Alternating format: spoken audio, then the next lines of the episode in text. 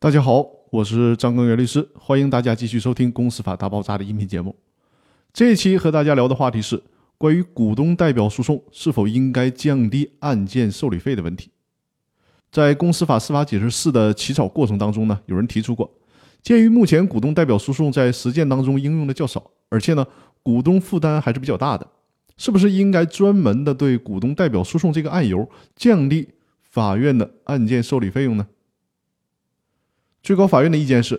案件受理费的收取标准应该是统一的，不应该搞特殊化。而且，股东代表诉讼中，对于股东经济压力大的，除了案件受理费，还有律师费等费用。光降低案件受理费用，并不见得能够有效的降低股东的负担。而且，股东代表诉讼的审理周期一般都比较长，涉及的争议一般也比较复杂，尤其是涉及到上市公司的案件，案件的标的一般是比较大的，涉及的主体非常多。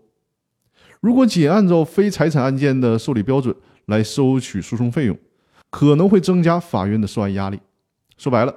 这么整，法院就赔了。当然了，这是个玩笑话，但诉讼的发起确实是耗费国家资源的，